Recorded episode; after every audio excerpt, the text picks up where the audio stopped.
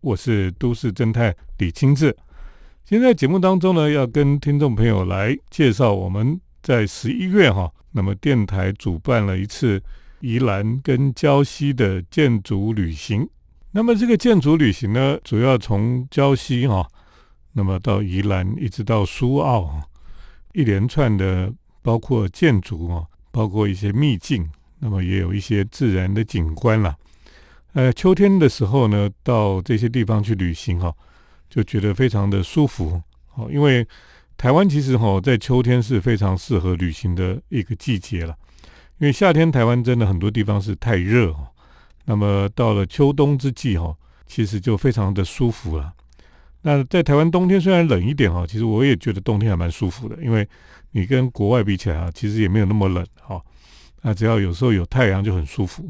呃，我们这次的旅行哈，基本上呢，就是把宜兰礁溪一些重要的建筑，还有一些可以看的一些景观哈，我们去走一走了哈。那我常常觉得说哈，因为这次的疫情呢，让我们可以重新来看看我们的所居住的台湾这个岛屿哈。那过去呢，我们都太急哈，急着出国，急着到国外去哈。那么一放假呢，就急着去订机票。那么就一放假就搭飞机出国去了，所以我们都没有好好的看看我们的城市，没有好好的看看我们的乡镇，所以呢，这一次呢，这个疫情反而让我们动弹不得了哈，也不能出国，只能待在这个岛上。可是我们已经很幸运了哈，就是因为我们可以在这个岛上呢，还可以自由自在的旅行，还可以自由自在的大家聚在一起哈，所以我们应该还是很感恩的哈。那这次到宜兰礁溪的旅行呢，我们去看了一些不同的建筑师的作品哈，那么也看了一些当地的一些有特色的东西了哈。那首先我先介绍哈，其实我们当然这次有去看了这个廖伟立建筑师他所设计的一个非常特别的在宜兰的作品哦。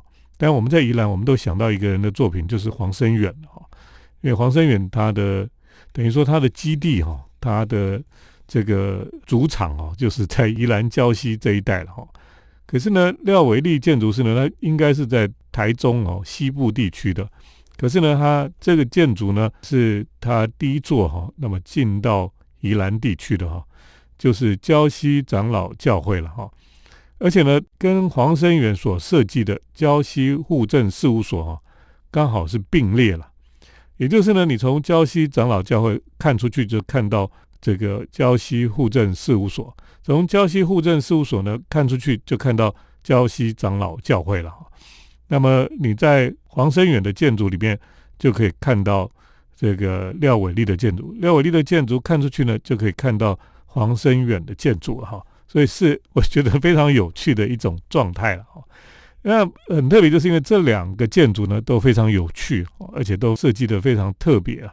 那礁溪长老教会可以说是呃一个非常很不一样的建筑哈，他从二零一三年就开始筹划建堂的施工了，那就委托廖伟立建筑师来设计哈，那么在旧址上面重建哈，所以它结合三种建筑的工法哈，包括呢这个清水模了哈，还有轻钢构，还有木构架哈，呈现出一座独特风格的一个教堂建筑了。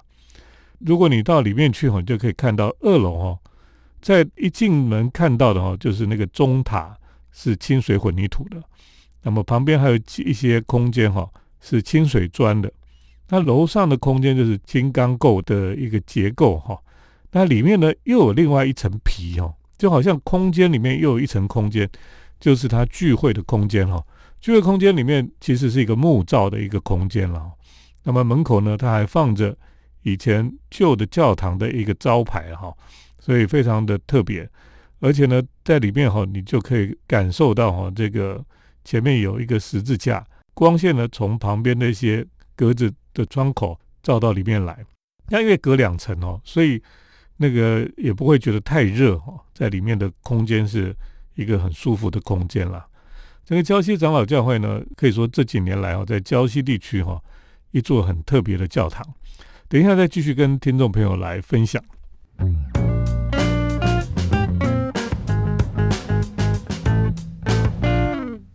那我们十一月的秋天呢，电台有办一个建筑旅行哈，到宜兰跟礁溪地区的。那因为秋天实在非常适合去旅行，那就由我来安排跟带大家去宜兰做建筑旅行的活动。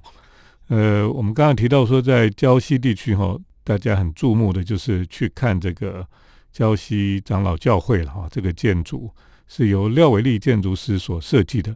那么他当天也到现场来跟我们导览哦。廖伟立建筑师算是我的学长了，那他是非常有才华的一个学长。他毕业评图的时候呢，我也有去看。就是说，如果有一个学长哦，他毕业的时候，他的毕业评图。他画的图哦是非常厉害的哦，或是他的设计非常厉害，哇，那个大家都会想去看他平图。就那天哈，我记得我还去看过他的平图，哇，那个他画了一幅非常长的画，把淡水地区都画出来，哇，那时候我真的是觉得赞叹不已。果然呢，他毕业以后哈，做了建筑师哦，还是一样的奋斗努力啊。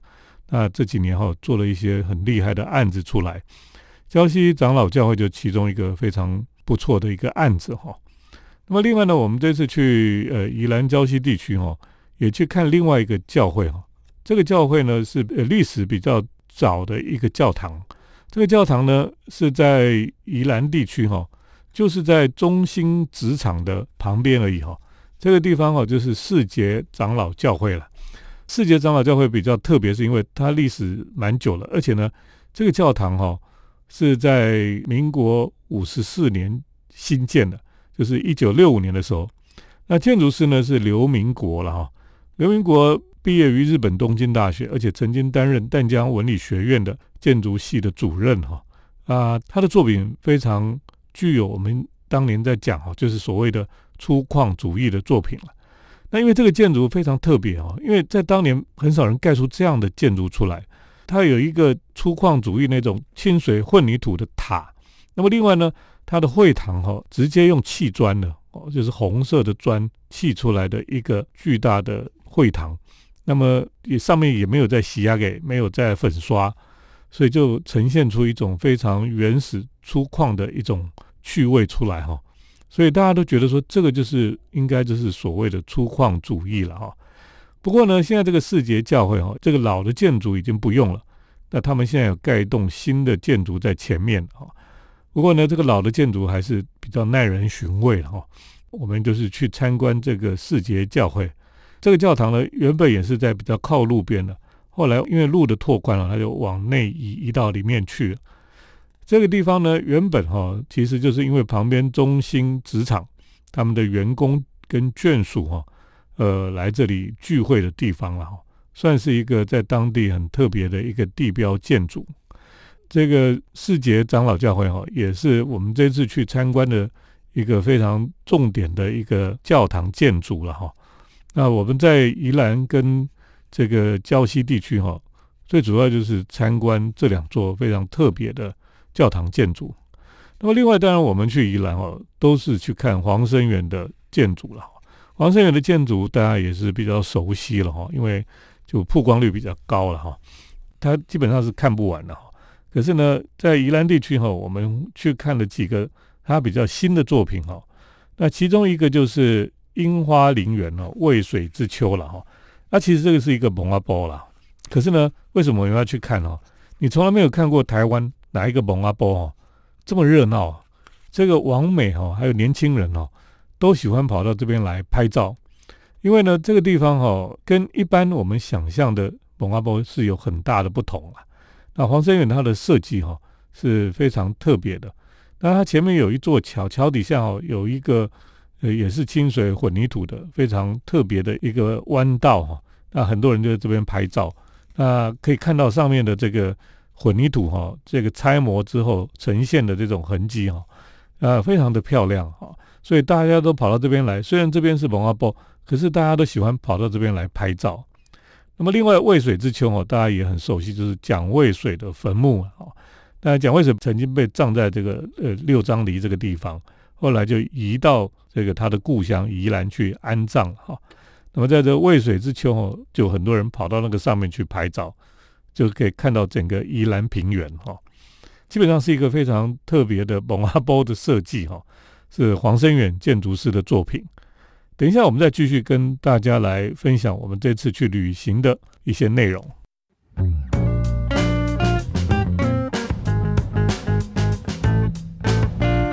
我们继续来分享啊，我们十一月秋天秋高气爽，那我们就带着听众朋友去宜兰礁溪旅行。呃，电台办的这个活动哦，应该说预备的非常的精细哈，设计规划都是非常的，就是细节都安排的很好了。那么我们就带大家去看一些宜兰的重要的建筑。刚刚我们讲到说，黄生远当然是宜兰很重要的一个建筑师了。那我们这次去哈，除了看他的新的作品，就是樱花陵园跟渭水之秋哈。这个蒙阿波是在山坡上了哈，比较高的地方，所以自己要去是比较不容易了哈，除非开车了。那么从上面可以看的整个宜兰的平原。那我们也去。在礁溪长老教会对面哈，这是他比较早期的作品啊，就是礁溪的户政事务所，像一个小山丘一样，可以爬上去，是一个很特别的哈，很大胆创新的一种建筑方式了哈。可是另外呢，我们也看了他另外一个早期的作品，就是圆山基堡了哈。这个圆山七堡呢，原来就是一个日据时代神风特工队他们的一个停飞机的基地。那么后来呢，人家快把它拆掉，后来就把它保留下来，拆了一半，它就被建筑师呢改造成一个活动中心一样了哈。那么这个里面哈有一个非常特别的动线，这个动线呢到最后是往天上去的。也就是说，他基本上就是在讲一件事情，就是在当年呢，这些神风特工队哈，就从那个角度飞出去，飞到天上去，然后就没有回来了哈。是一个其实是有一点悲伤的故事了。那很多日本人哈就会喜欢来到这个地方来看这个算是战争遗迹哈的作品。除了这个之外呢，我们也要去看黄生远他另外一个最有名的作品哈，这几年就是。壮维的沙丘旅游服务园区，哈，那这个园区呢，它这个建筑有点像覆土建筑，就是上面会盖土一样。整个建筑呢，虽然是有四五层楼，可是呢，它远看哈，就跟整个地形哈是结合在一起的，就像沙丘一样哦，就是稍微这样凸起来一个，只看见沙丘一样这种感觉了哈。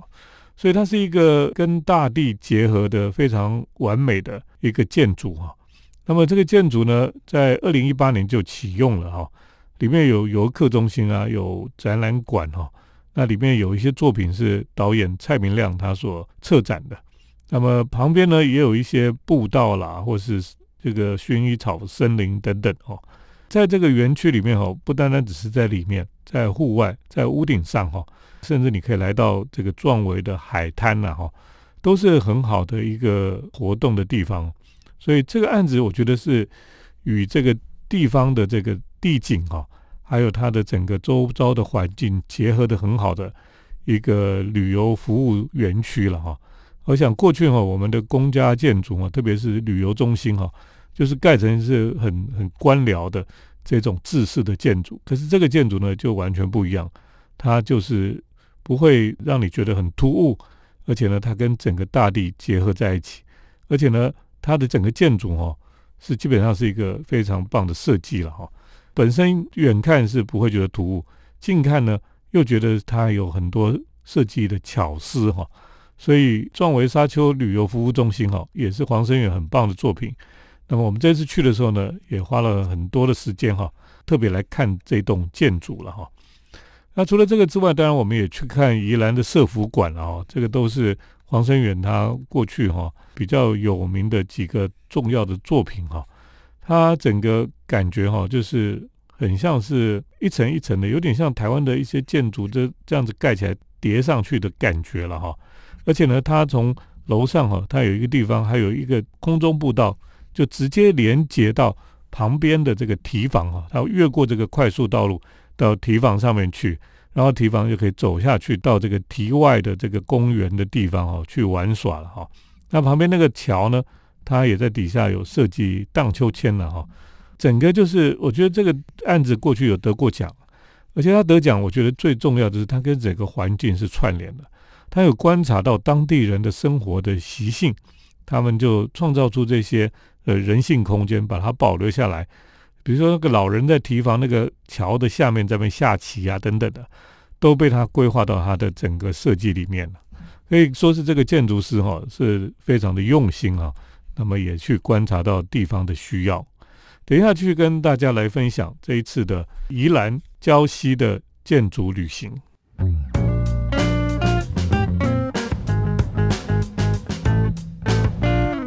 我们今天在节目当中呢，我们特别跟大家来分享我们在二零二零年的秋天呢，我们电台办的礁溪宜兰建筑之旅哈。那由我来规划跟带大家去旅行。那我们在这个旅行当中呢，除了去看建筑之外呢，其实我们也去看了一些当地哈比较有特色的地方了哈。比如说我们去南方澳，特别带大家去观景台上面。看整个南方澳的这个整个渔港啊，还有整个苏澳港这些景观了哈。那我们知道啊，其实，在苏澳地区哈，这是北港地区，以前是军港，所以就被锁在一个封锁区里面，一般人是比较难进去的。可是南港哈，就是南方澳这边呢，就很特别，因为它就是发展成渔港的部分了哈。不过前一阵子就是南方澳的跨海大桥呢，就崩塌了哈。其实这个桥只用了二十年了。那之前有一个桥叫做驼背桥，那驼背桥是有柱子在底下的，所以它会影响到船只的进出哈。所以后来就想把它淘汰掉，就盖了这个跨海大桥。想不到那个跨海大桥居然只用了二十年哈，就整个崩塌了了哈。所以可见这个维护哈，就是保养维护是没有做得很好。那么南方澳整个哈，就后来就发展成了渔港啊。那很多人在这个地方，那密度非常的高了哈。这个地方的居住密度哈，听说有一阵子是全世界最高的地方。那现在可以看到哈，那个渔港哈，是从日据时代就设置的这些渔港了。每次台风要来之前呢，这个停满了船哈，那个船停到满到哈，我有一个学生住在附近，从小他说他们就可以从港口的这一边哈。就从这边跳那个船，跳跳跳，一只船跳到另外一只船，最后跳到对岸去了哈。可见这个船哈，已经把整个港口都塞爆了这样子。那我们除了去南方澳观景台之外呢，我们也到粉鸟林的秘境的地方去哈。也就是说，它是一个秘境的沙滩了哈。平常比较少人去啊。我以前去的时候呢，就看到这个海上面就有很多像奇岩层那个一个一个高起来的石头哈。那海边是都是石头了哈，是一个以前比较没有人知道的沙滩。那以前去的人哈，主要都是那些钓客哈，他们早上呢就会叫那个渔船哦，把他们载到外面那些岩石上面，他们就爬到岩石上面，就坐在那边哈，就在那边垂钓，钓一整天，到下午的时候呢，渔船才来接他们回去了。那我以前看都觉得哇，好刺激哦。在那个海上的一个小石块上面，就可以钓鱼钓一整天呢，实在很恐怖。不过呢，这个就是在这个南方澳到这个粉鸟林附近哈的秘境的沙滩了哈。那我们在这次的旅行里面呢，当然我们也住了一些饭店哈。我们有一次住在苏澳这个烟坡饭店的四季双泉馆哈，从那边就可以看苏澳港的日出了哈。呃，日出在这边看很特别，因为那个港口旁边都是有山，所以呢，在这个地方有时候有云雾哈，然后你可以看到日出哈，从这个港口的船这一些山岩哈，那么从云雾当中跑出来，非常的漂亮。所以早上呢，这个饭店的屋顶有无边际泳池哈，他在那边早上你五点多的时候去那边就可以看到日出啊，而且呢，饭店都还非常的贴心哈。在游泳池旁边呢，他就准备了热热的可颂哈，还有这个热的咖啡呢，让早上去看日出的人可以来享用哈。那么另外呢，我们也住礁溪的金泉风旅哈，这个礁溪的饭店，主要的是可以看到龟山岛哈。那龟山岛就是我们一直在讲哦，它就是台湾在宜兰地区的一个地理上的一个地标了哈。龟山岛也是这个宜兰地区的人他们心目中的一个地标哈。那么在宜兰旅行哈，远看在海的那一边就有龟山岛，所以呢，我们这次哈就想尽办法就是要想办法要去登岛了哈。因为我们以前一直想说，我们都是看龟山岛，一直看一直看，可是我们从来没有上去过。所以在这次的旅行当中呢，我们就安排去龟山岛来旅行了。不过今天就在这里跟大家来介绍哈，我们在十一月的时候呢，到礁溪宜兰地区去做建筑之旅哈。这个是我们电台举办的秋天的旅行。到了冬天呢，我们会办高频的旅行啊，到时候再跟听众朋友来分享。谢谢听众朋友的收听，我们接下来是铁道建筑散步的单元。铁道建筑散步，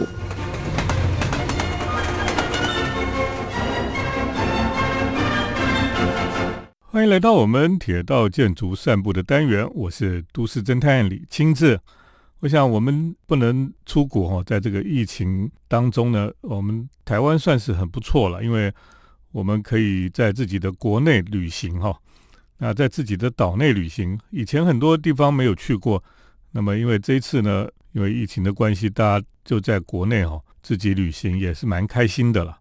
啊，这些旅行的经验呢，就让我们重新去认识我们自己的我们的生活的台湾哈，啊，认识台湾很多不同的地方。啊，以前大家都没有兴趣去的地方呢，现在突然觉得哎。哎，其实还不错，蛮好玩的哈。所以呢，今天在节目当中也要跟听众朋友来介绍哈，台湾五座哈被认为是人最少的车站。当然，我们去火车站都看人山人海，可是台湾有很多地方哦，那个火车站少到说哈，因为它一天大概只有一两班电车哈，或是火车会到的小站。那这些小站呢，大概平常都连人都没有哈，在铁道公司里面哈。他们把这种车站呢，呃，有的人把它叫做无人站哈，因为就是，或是真正应该讲的就是它的等级叫做招呼站哈。招呼站是什么呢？招呼站就是说全天哦，一整天都没有人在那边看守，或是定期派人看守的铁路的车站哈，叫做招呼站所以你到这种车站呢，它就是有个月台了哈，无人站这样那么平常就是也几乎没有车子停靠哈。那人非常的少，这样子，呃，火车会经过，可是它不会停。如果你到这种车站里面哦，就看到火车就咻就过去了，它也不会停下来让你搭，你挥手招呼它也不理你，哦，这是就是这样的小的车站哈。那么这个小车站呢，有包括哪些呢？我今天就跟大家介绍五个人最少的车站哈。一个是内斯车站，内斯就是全台使用率最低的一个车站哈。他们说，二零一八年哈进站的人哈大概只有九十四个人，出站的人呢一百八十九个人哈，平均呢每天进出车站的人次哈不到一个人呢，好可怕哦！怎么会这样子？这个车站几乎没有人进出了哈，呃，那个车站就是也没有人，所以他孤独的这个车站自己在那个地方了哈。可是呢，我们现在都发现，在台湾如果能够找到一个很孤独。没有人的地方，还觉得还比较开心了哈。这个内斯车站哈，我想可能有人去过哈。我们今天介绍的这些车站呢，大部分哈都是在台东或是这个南回铁路附近了哈。因为那边的车站真的是就是比较少人去的地方，而且这几乎就没有人去哈。除了内斯哈，就是内外的内了，狮子的狮哈。再介绍一个叫做仿山车站哈。仿山车站呢，被铁道迷认为是秘境的一个车站，因为它是台湾现在最南端的铁路的车站。虽然使用率很低哈，也很少有人去那个地方，可是因为它是坐落在中央山脉的山腰了哈，它等于说是背山面海，景色非常的漂亮哈，所以可能很多人去仿山车站哈，就只是为了去看风景了，或是说，哎，去那个地方就觉得。还蛮有趣的一个地方，可以去那个地方感受一下这种孤寂感哈，或是说一种孤独的感觉了哈。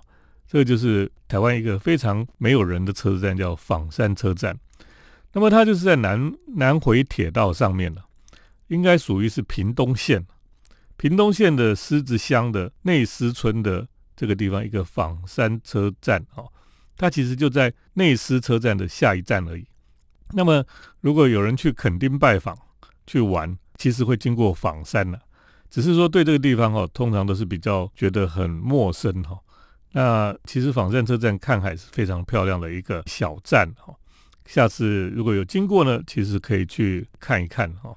大家都把它当做是一种秘境的车站哦，是一个非常特别的。